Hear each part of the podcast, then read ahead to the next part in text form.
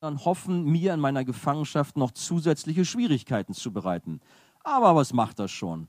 Ob es nun mit Hintergedanken geschieht oder in aller Aufrichtigkeit, entscheidend ist, dass im einen wie im anderen Fall die Botschaft von Christus verkündigt wird. Und darüber freue ich mich. Auch in Zukunft wird nichts mir meine Freude nehmen können. Wie ist es mit euch? Könnt ihr sowas fast auch mitsprechen? Auch in Zukunft wird nichts mir meine Freude nehmen können. Dann sag mal Amen. Ein paar haben das getraut, aber nicht alle. Weil, ja, wir kennen uns. Ne?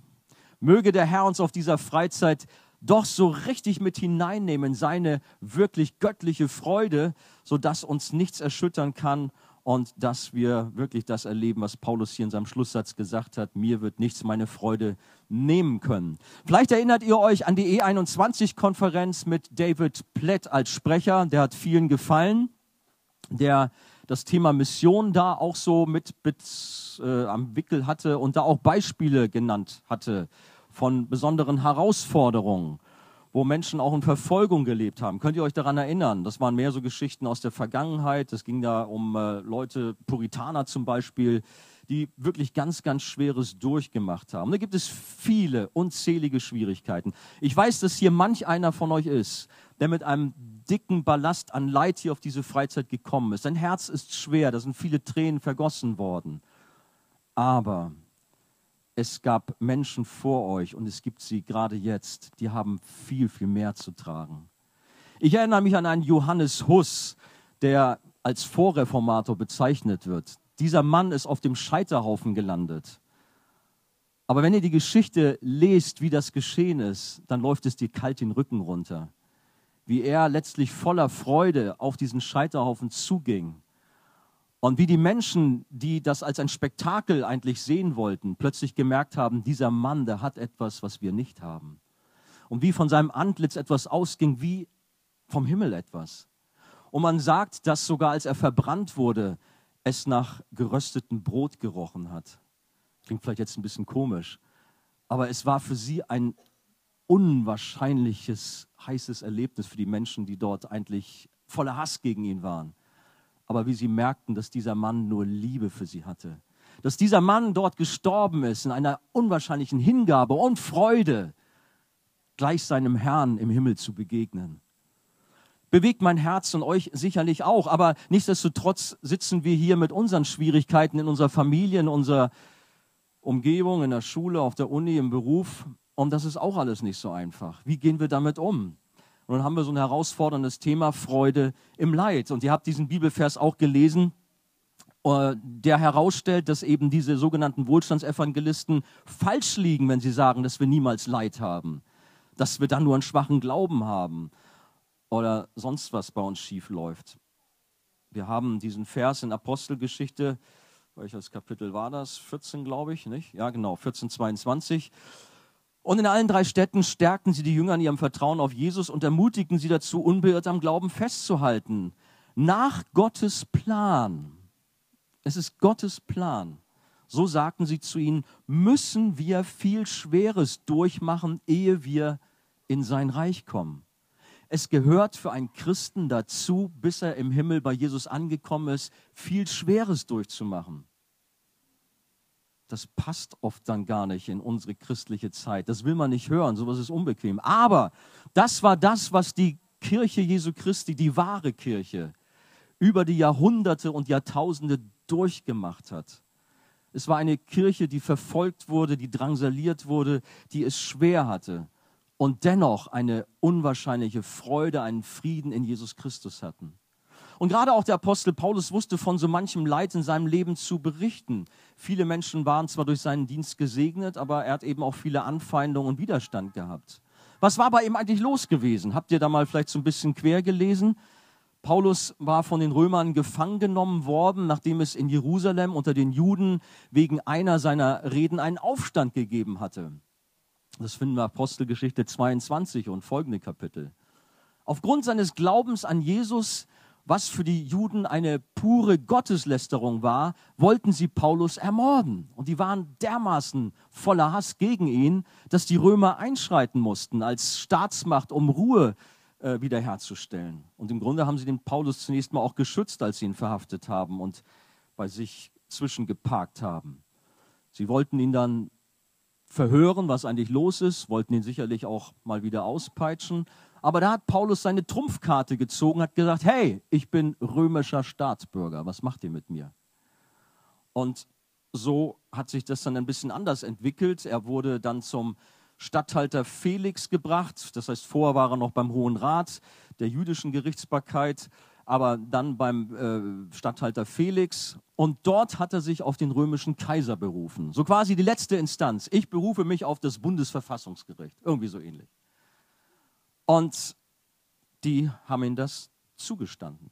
Vielleicht hier ein kurzer Einschub, so ein ganz Mini-Exkurs. Manche Lieben von euch haben dieses Thema auch schon manchmal aufgebracht. Darf ich mich als Christ wehren oder muss ich immer meine eine Back, nee, Wange sagt man, Backe ist dahin, also hinhalten, wenn die äh, eine da drauf geht und so.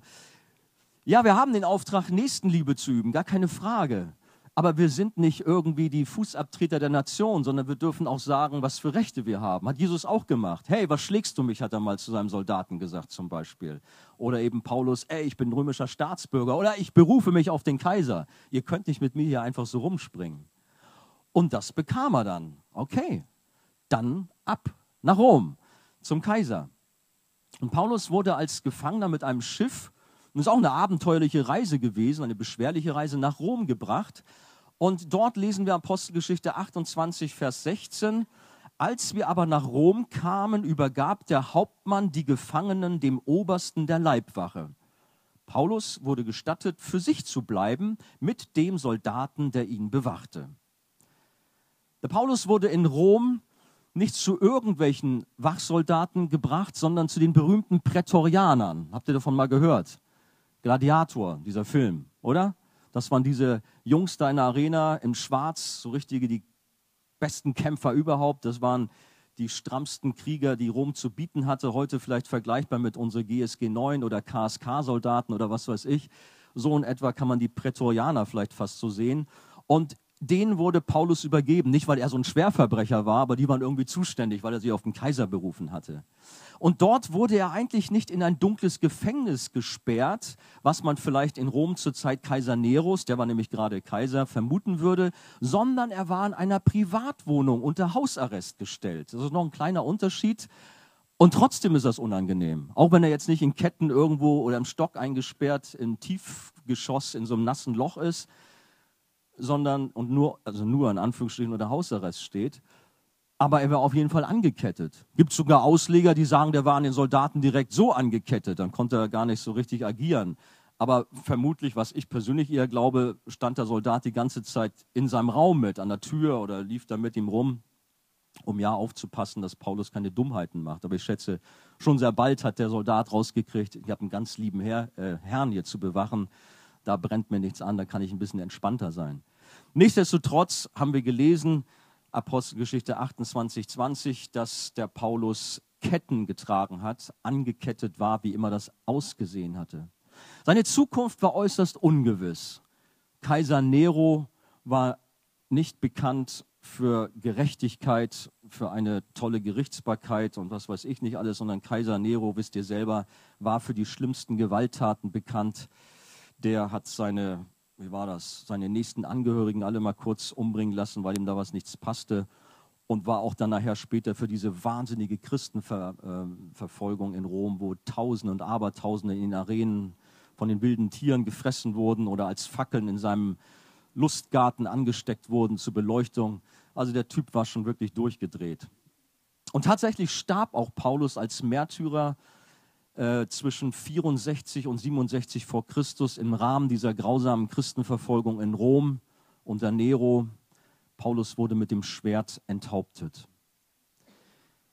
Jeder von uns hat manches Leid erlebt, sagte ich, und ich selber könnte einiges euch erzählen. Ich weiß noch, letzte Freizeit habe ich es ein bisschen versucht und ich konnte irgendwann nicht mehr weitersprechen, weil mir dann die Tränchen kullerten. Deswegen dachte ich, heute bloß keine alten Kamellen hervorholen, sonst kannst du nicht vernünftig predigen. Aber ich bin sicher, dass jeder da auch in seinem eigenen Leben manche Story auch schon durchlebt hat, die nicht so angenehm war. Heißt das, nochmal zurück zu diesen Wohlstandsevangelisten, die uns was anderes erzählen, und heißt das, dass wir nicht genug Glauben haben? Dass Paulus nicht genug Glauben gehabt hat, weil er in so einer misslichen Lage war? Heißt das, dass er nicht die Kraft des Heiligen Geistes bei sich hatte oder dass der Teufel stärker war als Gott? Natürlich nicht. Nein, wir sehen in diesem Abschnitt, dass wir uns trotz der schwierigsten Umstände freuen dürfen. Ja, wir dürfen uns freuen, weil wir wissen, dass Gott wunderbare Absichten mit unserem Leben hat. Und ich bin sicher, dass der eine oder andere auch schon zurückblicken kann und kann sagen, ja, stimmt, habe ich erlebt. Bei mir ist alles zusammengebrochen. Ich dachte, die, das Ende der Welt ist gekommen. Und dann hast du plötzlich erlebt, wie sich das alles zugefügt hat und Gott Segen gegeben hat. Und yes, es war doch alles gut. In meinem Leben kann ich manche solcher Geschichten erzählen. Und wenn ich Seelsorge habe, lasse ich gerne auch sowas einfließen lassen. Da kommen wir gleich noch zu, dass das auch eine gute Möglichkeit ist. Es gehört also dazu, diese schwierigen Zeiten, wie wir schon gelesen haben. Und anhand von sieben Punkten, das klingt jetzt ganz viel, aber wir wollen da schnell durchrauschen, ähm, soll uns deutlich werden, warum wir uns trotz Leiden freuen dürfen. Das erste, Freude im Leid weil wir wissen, dass wir dadurch geistlich wachsen. Starke Bäume brauchen Sturm, brauchen Wind, dann gehen die Wurzeln noch tiefer in die Erde rein. Und so ist es auch in unserem Leben. Wir brauchen Stürme, um geistlich stabil, um starke Persönlichkeiten zu werden. Oft werden Menschen förmlich zu Christus gelockt mit dem Versprechen, dass sie dann keine Probleme mehr haben. Es klingt so, als würde bei einem Christen Sorgen und Nöte der Vergangenheit angehören und alles perfekt laufen. Aber wie wir schon gesagt haben, ist das eigentlich oft das Gegenteil so. Ich weiß nicht, ob ihr in euren Gruppen vielleicht auch über Paulus in der Weise gesprochen habt, dass er ja auch schon manches durchgemacht hat. In 2. Korinther Kapitel 11, Verse 23 bis 28, da gibt er uns eine Aufzählung. Nicht, weil er angibt und sagt, hey, guck mal, was für ein toller Hecht ich bin und was ich alles durchhabe, sondern um einfach mal deutlich zu machen, ja, wie sein Leben aussieht und wie er mit Jesus auch lebt, trotz Schwierigkeiten. Er schreibt, ich habe weit mehr Mühsal über die Maßen viele Schläge ausgestanden, war weit mehr in Gefängnissen öfters in Todes gefahren, als die falschen Apostel oder sonst was für Typen, die da gegen Paulus zu Felde gezogen waren. Von den Juden habe ich fünfmal 40 Schläge weniger einempfangen. Also er wurde übelst ausgepeitscht fünfmal. Dreimal bin ich mit Ruten geschlagen worden. War auch nicht viel besser, mit Ruten da mal zusammengeprügelt zu werden.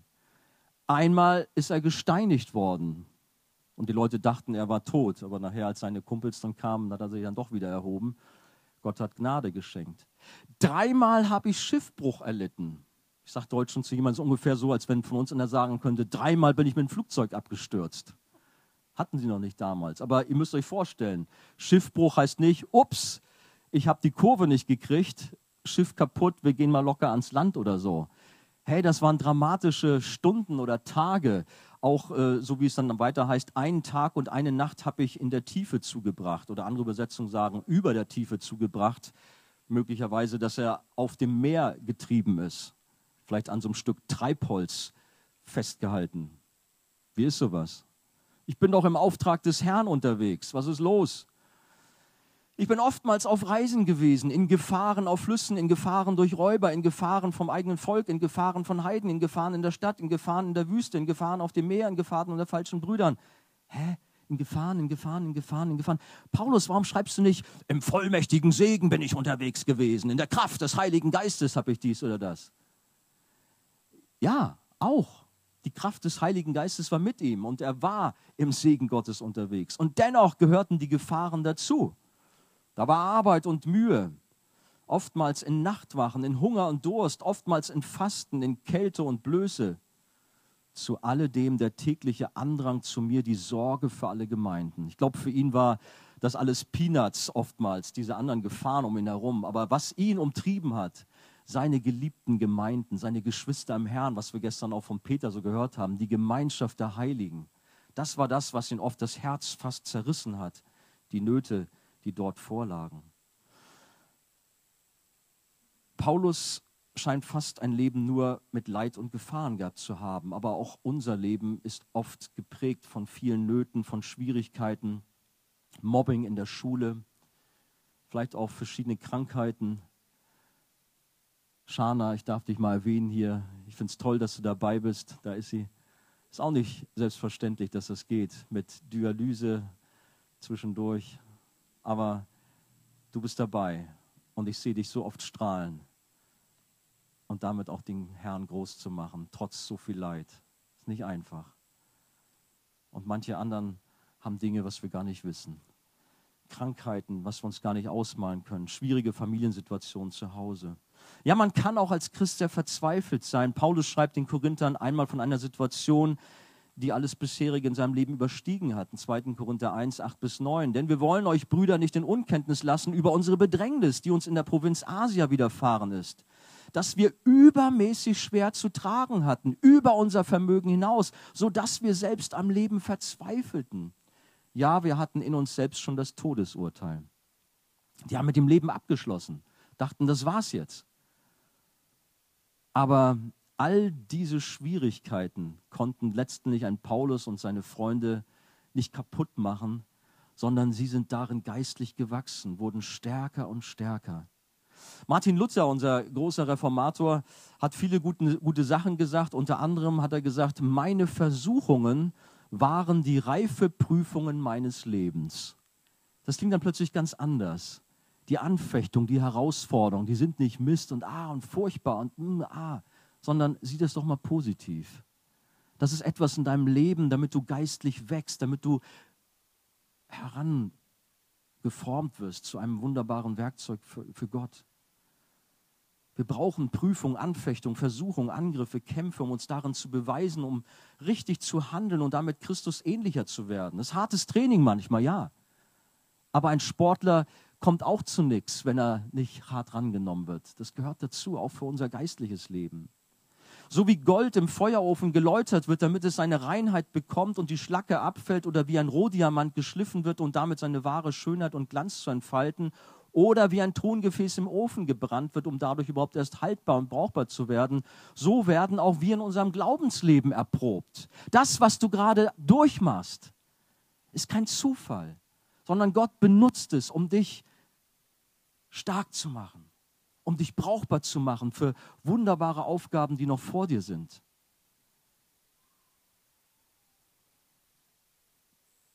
Im 1. Petrus 1, die Verse 6 und 7 heißt es, dann werdet ihr euch freuen, die ihr jetzt eine kleine Zeit, wenn es sein soll, traurig seid in mancherlei Anfechtung, damit euer Glaube als echt und viel kostbarer befunden werde als das vergängliche Gold, das durch Feuer geläutert wird, zu Lob, Preis und Ehre, wenn offenbart wird Jesus Christus.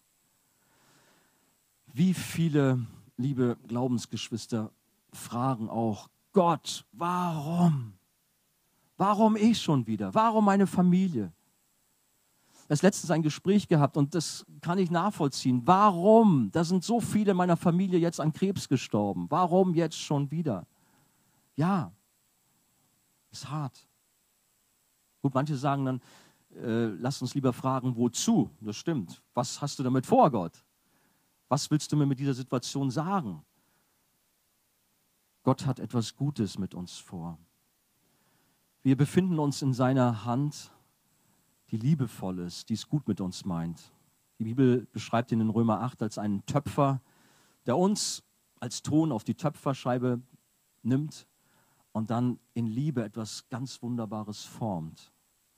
Und das mag manchmal wehtun, wenn an uns gearbeitet wird. Das mag uns manchmal nicht so passen.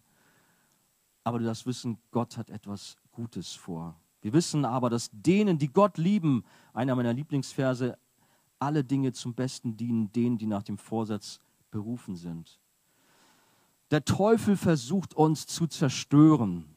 Das ist sein Hauptgeschäft, die Gemeinde kaputt zu machen. Jeder einzelne von euch ist in seinem Fadenkreuz und er will euch zu Fall bringen, er will euch kaputt machen.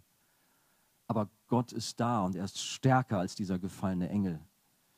Gott steht weit darüber glaubt man ja nicht, dass sich Gott mit Luzifer so viel abgibt. Da hat er seine anderen Engelleute, äh, Leute, die Engel, Engel. Den Erzengel Michael zum Beispiel, der hat dann mit dem Luzifer sich auseinandergesetzt. Manchmal haben wir so ein komisches dualistisches Verständnis. Nein, Gott ist viel größer, viel stärker, viel mächtiger.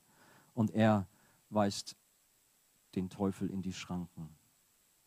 Und so dürfen wir wachsen und zu einem brauchbaren Werkzeug werden. Dieser Punkt war jetzt ein Tick länger, das ist mit den anderen nicht so. Freude im Leid kommt der zweite, weil dadurch andere getröstet und ermutigt werden. 2. Korinther 1,4, der uns tröstet in all unser Bedrängnis, damit wir die trösten können, die in allerlei Bedrängnis sind, durch den Trost, mit dem wir selbst von Gott getröstet werden. Paulus wusste um die Kraft Gottes in seinem Leben. Da war der Heilige Geist. Was ist er? Tröster. Amen. Dieser Tröster ist da. Er ist auch hier bei dir. Er ist auch in den schwierigsten Situationen als Tröster in deinem Leben aktiv. Und diesen Trost, den du empfangen hast, auch in manchen Herausforderungen, den darfst du weitergeben. Und ich muss sagen, das, jetzt verstehe das nicht falsch, wenn ich das sage, nicht um jetzt mich groß zu machen hier oder anzugeben oder so. Aber ich habe auch oft gefragt, Gott, warum die ganzen Nöte in meinem Leben? Das reichte doch schon und immer noch mal einen drauf und dies und jenes und ach, brauche ich nicht erzählen was, aber so viele Sachen.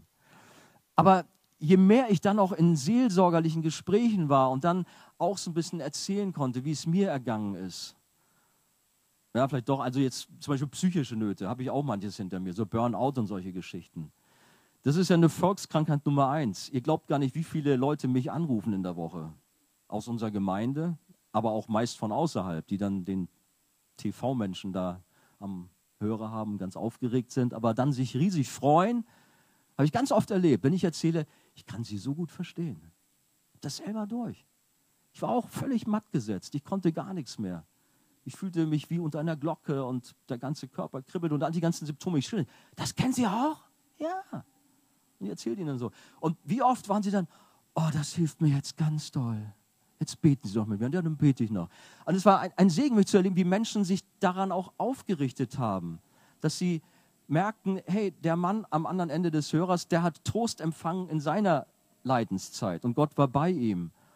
Und weil er das erfahren hat, kann ich das auch. Und das war das ein Trost für sie. Ich weiß nicht, ob ihr den Mann Oswald Chambers kennt. Das ist ein gläubiger Mann, der hat mal gesagt, wer selbst durch die Feuerprobe gegangen ist, wird für hunderte andere Menschen eine große Hilfe sein. Das mal so als Ermutigung, wenn du denkst, oh Mann, ich habe echt nur Baustellen, immer und immer wieder. Aber sieh mal auch das Positiv. Und du darfst dich auch darüber freuen, dass Gott dich damit gebraucht. Als ein Trost, als ein Segen für andere Menschen. Das dritte, Freude im Leid, weil unser Vertrauen zu Gott gestärkt wird. Das hilft uns im Glauben ganz nah bei Gott zu sein. 1. Petrus 4,19, daher sollten auch die, welche nach dem Willen Gottes leiden, ihre Seelen ihm als den treuen Schöpfer übergeben und dabei das Gute tun. Wir leiden und wir kommen ganz nah zu Gott. Paulus hatte gesagt in einer schwierigen Situation, 2. Korinther 1,9, ja, wir hatten in uns selbst schon das Todesurteil, das hatten wir eigentlich schon, aber jetzt dieser Satz, damit wir nicht auf uns selbst vertrauten, sondern auf Gott. Wie oft halten wir so große Stücke von uns selbst und meinen, hey, wir packen das alles, ganz locker, ganz easy geht das. Und wir überschätzen uns und dann fallen wir doch auf die Nase. Aber wir dürfen lernen, uns an Gott zu klammern gerade aufgrund von Schwierigkeiten, gerade aufgrund von Herausforderungen. Gib nicht auf, wirf dein Vertrauen nicht weg, was eine große Belohnung beinhaltet, sagt der Hebräer-Briefschreiber. Wir dürfen wissen, dass auch in allem Leid unser Gott auch den Ausgang schaffen wird und dass wir das alles ertragen können. Wirf dein Vertrauen nicht weg, sondern ganz im Gegenteil, vertraue Gott. Lerne Gott zu vertrauen, gerade in Schwierigkeiten. Und ich muss euch sagen, Gerade in Zeiten der Anfechtung, der Herausforderung bin ich so begeistert über meinen Gott, der souverän ist, der herrscht, der alles in der Hand hat. Und ich klammer mich an ihn, wenn ich auch sonst nichts zu klammern mehr habe und alles mir aus den Fingern rinnt. Aber ich weiß, mein Gott ist da und ich vertraue ihm. Er hat auch in unserem Abschnitt das ja auch so ausgedrückt und bei den meisten Geschwistern ist gerade, weil ich inhaftiert bin, das Vertrauen auf den Herrn so gewachsen, dass sie jetzt noch viel mutiger sind und das Evangelium ohne Furcht weitersagen. Da haben wir es auch. Die haben mitgekriegt, wie Paulus dort drangsaliert wird und manche Schwierigkeit erfährt. Aber das hat sie nicht runtergezogen, sondern wie Paulus damit umgegangen ist, hat sie ermutigt. Und das hat sie nur noch umso eifriger gemacht, für Jesus zu arbeiten und ihr Vertrauen auf Jesus zu setzen. Das vierte, Freude im Leid, weil es uns Gott näher bringt, weil wir in die Gegenwart Gottes dadurch kommen. Wie oft bin ich in lauen Zeiten gewesen, habe so mein Christsein so dahin plätschern lassen, aber plötzlich einen wahnsinnigen Schwindelattacke habe ich meinen ganzen Tag lang gehabt oder was weiß ich, Herzrasen oder irgendwelche Geschichten. Und plötzlich konnte der kleine Andi wieder beten. Das heißt, das ist gar nicht so lange her, was ich manchmal dann so erlebt habe.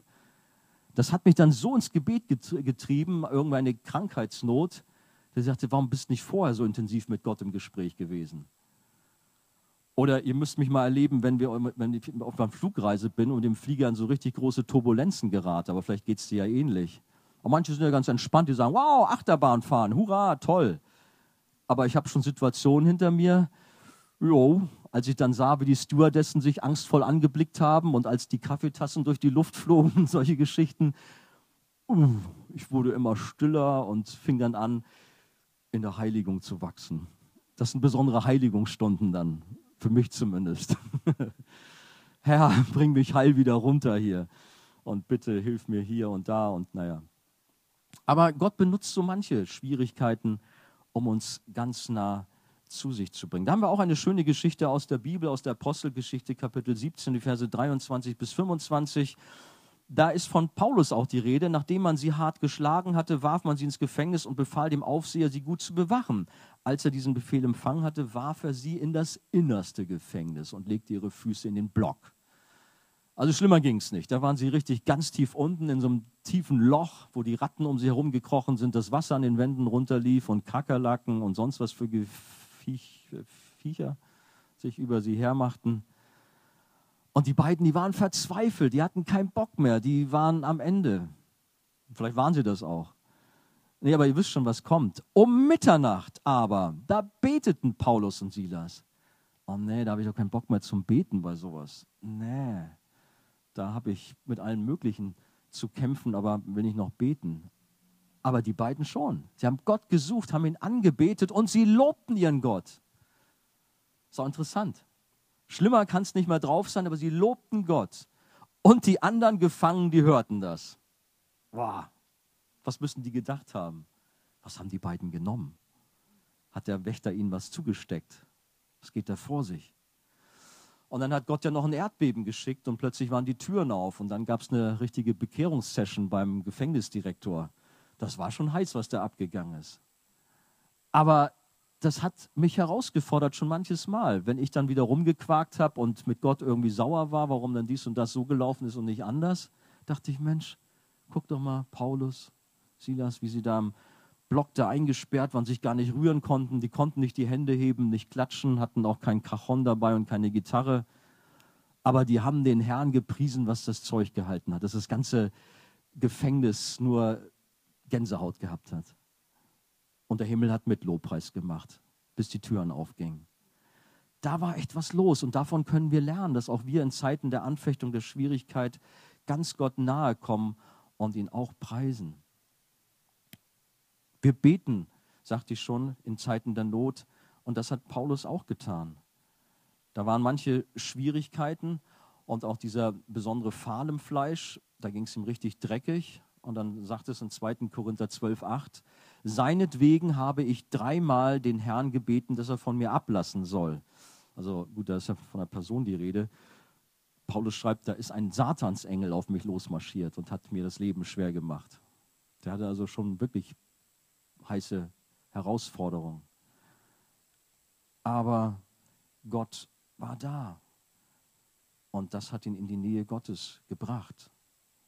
Und das wünsche ich auch uns, dass wir die Zeiten dieser Not als Positives sehen und in Gottes Gegenwart kommen. Es hat mal ein Pastor gesagt, solange wir Gott das letzte Wort überlassen und eine dankbare Haltung haben, ob er nun unsere Gebete mit Ja oder Nein beantwortet, können wir ihm frei unsere Wünsche sagen, die unser körperliches Wohlbefinden betreffen. Und das in der vollen Erwartung, dass er in irgendeiner Weise handeln wird. Der allmächtige Gott, der kann Großes in unserem Leben tun. Der kann heilen, der kann die Situation ganz schnell verändern. Er ist der Herr des Universums. Doch unser Herr Jesus hat uns nicht von ungefähr gelehrt zu beten, dein Wille geschehe. Er hat wohl gesagt in Gethsemane, wenn es möglich ist, lass den Kelch an mir vorübergehen, aber dein Wille geschehe. Bist du gerade in so einer Gethsemane-Situation? Bist du regelrecht zerquetscht? Gethsemane war so eine Ölpresse. Also nicht nur ein Garten, sondern da wurde auch Oliven gepresst und das hat man mit unserem Herrn damals auch gemacht. Oder vielleicht bist du auch gerade so zwischen allen möglichen Stühlen und alles Mögliche prasselt auf dich ein. Jesus hat das alles durchgemacht, hat seinem Vater vertraut. Du darfst dich auch an deinen Herrn wenden, die Nähe suchen. Leid treibt uns zu Gott. Das fünfte, Freude im Leid, weil dadurch unsere Seele beschützt wird. Und da kommen wir jetzt nochmal direkter nochmal zu, was ich gerade schon angesprochen hatte. Paulus stand in der Gefahr, überheblich zu werden. Paulus stand in der Gefahr, irgendwie so ein Großkotz zu werden, weil er so viel erlebt hat. Klar, er war ein mächtiger Apostel, hat Gemeinden gegründet, war echt ein Hero. Aber dann schreibt er, und damit ich mich wegen der außerordentlichen Offenbarung nicht überhebe, er hat ja auch gedacht, dass er da, oder nicht gedacht, äh, gesagt, dass er am Himmel da irgendwo war und Sachen gehört hat, die er gar nicht aussprechen will, äh, darf. Da wurde mir ein Pfahl fürs Fleisch gegeben, ein Engel Satans, dass er mich mit Fäusten schlage, damit ich mich nicht überhebe. Gott gab Paulus einen besonderen Pfahl ins Fleisch, um ihn damit vor Versuchung zu beschützen. Was damit genau gemeint ist, keine Ahnung. Brauchen wir auch gar nicht groß rumdiskutieren und spekulieren. Auf jeden Fall ist es etwas, was ihn ständig beschäftigt hat. Das war nicht irgendwie ein kleiner Splitter oder ein kleines Handicap, sondern schon was Größeres, was ihn da herausgefordert hatte. Ein Dämon, ein Engel Satans hat ihn dort in die Mangel genommen. Ich weiß nicht, was dich in die Mangel genommen hat. Da ist auch zum Beispiel die Geschichte vom verlorenen Sohn, der am Ende war, der nicht mehr weiter konnte. Er musste erst am Nullpunkt seines Lebens ankommen, bevor er in sich ging und dann nach Hause zurückgekehrt ist. Vielleicht ist es bei dir auch so nötig, dass du wach werden musst und dann umkehrst und zu Gott kommst. Gott beschützt unsere Seele und dadurch darüber darfst du dich freuen, dass er dich eben nicht in die Irre laufen lässt, dass du ihm nicht egal bist. Als ein liebevoller Vater züchtigt er uns und bringt uns zurecht. Sechstens, Freude im Leid, weil wir dadurch Gottes Gnade und Kraft erkennen. Lass dir an meiner Gnade genügen, denn meine Kraft wird in der Schwachheit vollkommen, hat Paulus in 2. Korinther 12, Vers 9 ausgerufen. Er wusste, es kommt allein auf Gottes Gnade an. Ich kann noch so toll predigen und ein Theologe sein und was weiß ich nicht alles drauf haben, aber letztendlich weiß ich, es kommt alleine auf die Gnade Gottes an. Und die Gnade unseres Herrn, schreibt an anderer Stelle, wurde über alle Maßen groß, samt dem Glauben und der Liebe, die in Christus Jesus ist, eben durch Herausforderungen, weil er dann nichts anderes mehr hatte, als sich auf diese Gnade zu verlassen. Das ist auch für uns ganz wichtig, dass wir wissen dürfen, Gott, ich habe nichts mehr, nur dich. Und ich traue und baue auf deine Gnade. Corrie ten Bohm, eine Frau, die viel Leid in Konzentrationslagern der Nazis erlebte, hat auch Gnade erlebt. Und sie hat gesagt, wenn Gott uns auf steinige Wege schickt, dann gibt er uns auch die richtigen Schuhe. Wie ist dein Weg gerade? Tun die Füße weh? Ist es sehr steinig? Gottes Gnade ist bei dir. Er ebnet dir den Weg und er gibt dir die richtigen Schuhe. Paulus wusste, meine Kraft also nicht seine, sondern von Gott, wird in der Schwachheit vollkommen. Das ist auch so ein Ausspruch. Gott benutzt Leiden, um seine Kraft in uns zur vollen Entfaltung zu bringen. Und dann hat er ausgerufen, darum will ich mich am liebsten vielmehr meiner Schwachheiten rühmen, damit die Kraft des Christus bei mir, wohn, bei mir wohne. Darum habe ich Wohlgefallen an Schwachheiten, an Misshandlungen, an Nöten, an Verfolgung, an Ängsten um des Christus willen. Denn wenn ich schwach bin, dann bin ich stark. Hey, Paulus, was ist mit dir los? Drehst jetzt durch. Was ist das für ein schizophrenes Gelaber? Nein, ist es nicht. Er hat erkannt, ey, wenn ich nicht mehr auf mich baue, wenn ich mich nur noch auf meinen Herrn werfen kann, dann kommt wahre Stärke durch. Und das wünsche ich mir für uns alle, dass wir davon lernen. Der bekannte amerikanische Theologe John MacArthur hat dazu gesagt, wenn Gläubige am Ende sind und nicht mehr weiter wissen, ihre anfängliche Kraft und Zuversicht verschwunden sind und sie sich nur noch auf Christus werfen können, dann sind sie am effektivsten. Deine Schwachheit steht dem Wirken des Heiligen Geistes nicht im Weg, aber deine Stärke. Nicht dein Unvermögen behindert das Reich Gottes, sondern deine Macherqualitäten. Nicht das, was du nicht hast, schmälert den Segen Gottes, sondern das, was du hast. Gott kommt zum Ziel durch deine und meine Schwachheit. Denk mal nur an Gideon mit den 300 Soldaten, was Gott daraus gemacht hat. Aber ganz bewusst hat er das Heer so klein gehalten, damit Gideon auch ja nicht auf die Idee kommen konnte, hey, was bin ich doch für ein toller General. Gott hat uns als das Schwache der Welt erwählt, um das Starke zu Schanden zu machen. Und zum Schluss Freude im Leid, und damit kommen wir dann wieder zu unserem Ausgangstext. Freude im Leid, weil dadurch das Evangelium verbreitet wird. Ich bin froh, euch mitteilen zu können, schreibt der Paulus, Geschwister, dass das, was mit mir geschehen ist, die Ausbreitung des Evangeliums sogar noch fördert oder gefördert hat. Paulus hatte doch jetzt genug Grund, in Depression und Selbstmitleid zu verfallen. Mann, ich hatte Pläne, ganz Asien für den Herrn zu gewinnen. Ich wollte noch viel mehr Gemeinden gründen. Was hatte ich nicht alles vor? Und jetzt sitze ich hier in Ketten und ja, wie soll das weitergehen? Seine Aussage klingt widersprüchlich, denn als Gefangener kann er doch eigentlich gerade nicht mehr reisen und frei das Evangelium verkündigen. Paulus ist festgesetzt, die Mission scheint zu Ende. Doch Paulus erkennt genau darin Gottes Plan, der ihn ganz gezielt als Gefangenen nach Rom in die direkte Umgebung des Kaisers geführt hat, um ihn dort als einen Unschuldigen, als den er auch echt wahrgenommen wurde, zu einem großen Segen setzen ließ, das Evangelium zu verkündigen. Gott hatte etwas vor. Und deshalb schreibt Paulus, bei der ganzen kaiserlichen Garde und weit darüber hinaus hat es sich inzwischen herumgesprochen, dass meine Gefangenschaft eine Gefangenschaft wegen Christus ist. Gigantisch. Paulus ist gar nicht eingeengt, sondern kann zwei Jahre lang ausgiebig und freimütig predigen. Er nutzt die Zeit der Gefangenschaft voll aus. Wörtlich heißt es Apostelgeschichte 28, 30, 31. Paulus blieb zwei volle Jahre in der von ihm gemieteten Wohnung und durfte dort so viele Besucher empfangen, wie er wollte. Er verkündete ihnen die Botschaft vom Reich Gottes und lehrte sie alles über Jesus Christus, den Herrn. Er tat es frei und offen und wurde von niemand daran gehindert. Auch nicht von dem Prätorianer an seiner Seite. Nur stellt euch den armen Kerl mal vor. Der hat einen Job gehabt. Gut, vielleicht hat er gedacht, ey, ganz angenehm, der macht hier keine Zicken, ich brauche hier nicht irgendwie Kraft anwenden. Aber der arme Kerl, also ich finde es toll eigentlich, aber so, der musste den ganzen Tag, Tag ein, Tag aus, musste er immer das Evangelium hören. Jedes Seelsorgegespräch hat er alles mitbekommen.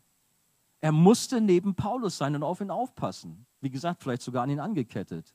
Der hat gesehen, wie Leute zusammengebrochen sind, ihr Leben Jesus gegeben haben, Buße getan haben. Der Soldat hat es mitgekriegt. Er hat gesehen, wie sie geweint haben über die schlimmsten Sünden. Er war live dabei.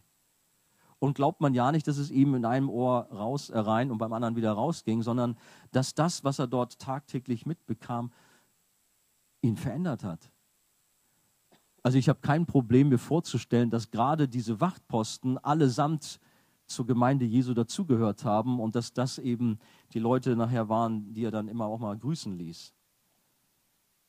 Da war auch die Geschichte von Onesimus, habe ich übrigens auf der Kroatien-Freizeit drüber gepredigt, habe ich mich daran erinnern können, als wir auch mal mit Kaiserslautern zusammen unterwegs waren. Könnt ihr euch daran erinnern? Und dieser Onesimus kam gerade in dieser Situation bei Paulus neu zum Glauben, ein entlaufener Sklave. Auch das hat der Soldat mitbekommen, wie der Buße getan hat und zu seinen irdischen Herrn zurückgekommen ist. Gott hat Großes getan. Im Philippa 4, 21, da kommen wir noch zu, lesen wir von Paulus diesen Gruß.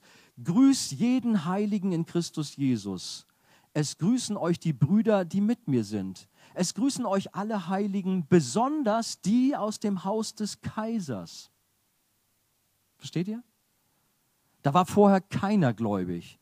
Die haben an Jupiter geglaubt und an was weiß ich was für irgendwelche Götzen und haben da ihre spiritistischen Sitzungen gemacht oder sonst was und haben ihre Ausschweifung ausgelebt.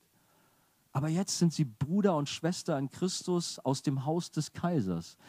Die Bibel lässt das offen, wer das genau ist, ob das ein Bruder von Nero war oder ein Cousin oder Cousine, oder Tanten, Onkel, keine Ahnung. Aber sie gehörten aus der nächsten Umgebung von Kaiser Nero. Hammer. Überleg mal. Bei Putin wäre das jetzt so. Trump braucht auch Jesus, auch Angela Merkel. Und dass Gott da solche Leute platziert, die das Evangelium verkündigen in ihrer nächsten Umgebung. Deswegen war Paulus da. Es musste so sein. Verfolgung war in der ersten Gemeinde vonnöten. Das war kein Betriebsunfall, sondern Gott hat es so gewollt. Warum? Damit sich das Evangelium ausbreitet in der ganzen Welt. Apostelgeschichte 8, Vers 4. Diejenigen nun, die zerstreut worden waren, zogen umher und verkündigten das Wort des Evangeliums. Das war der Plan Gottes. Gemeinde unter Drangsal zu setzen, zu attackieren. Gott, was tust du? Wir hatten es gerade so schön kuschelig hier in Jerusalem. 20.000, eine Riesengemeinde, toll. Wir haben ein paar neue Chöre gerade gegründet und du glaubst gar nicht, wie der Dienst da und da floriert. Bam! Plötzlich brach das alles auseinander. Und überall im ganzen Land entstanden neue Gemeinden.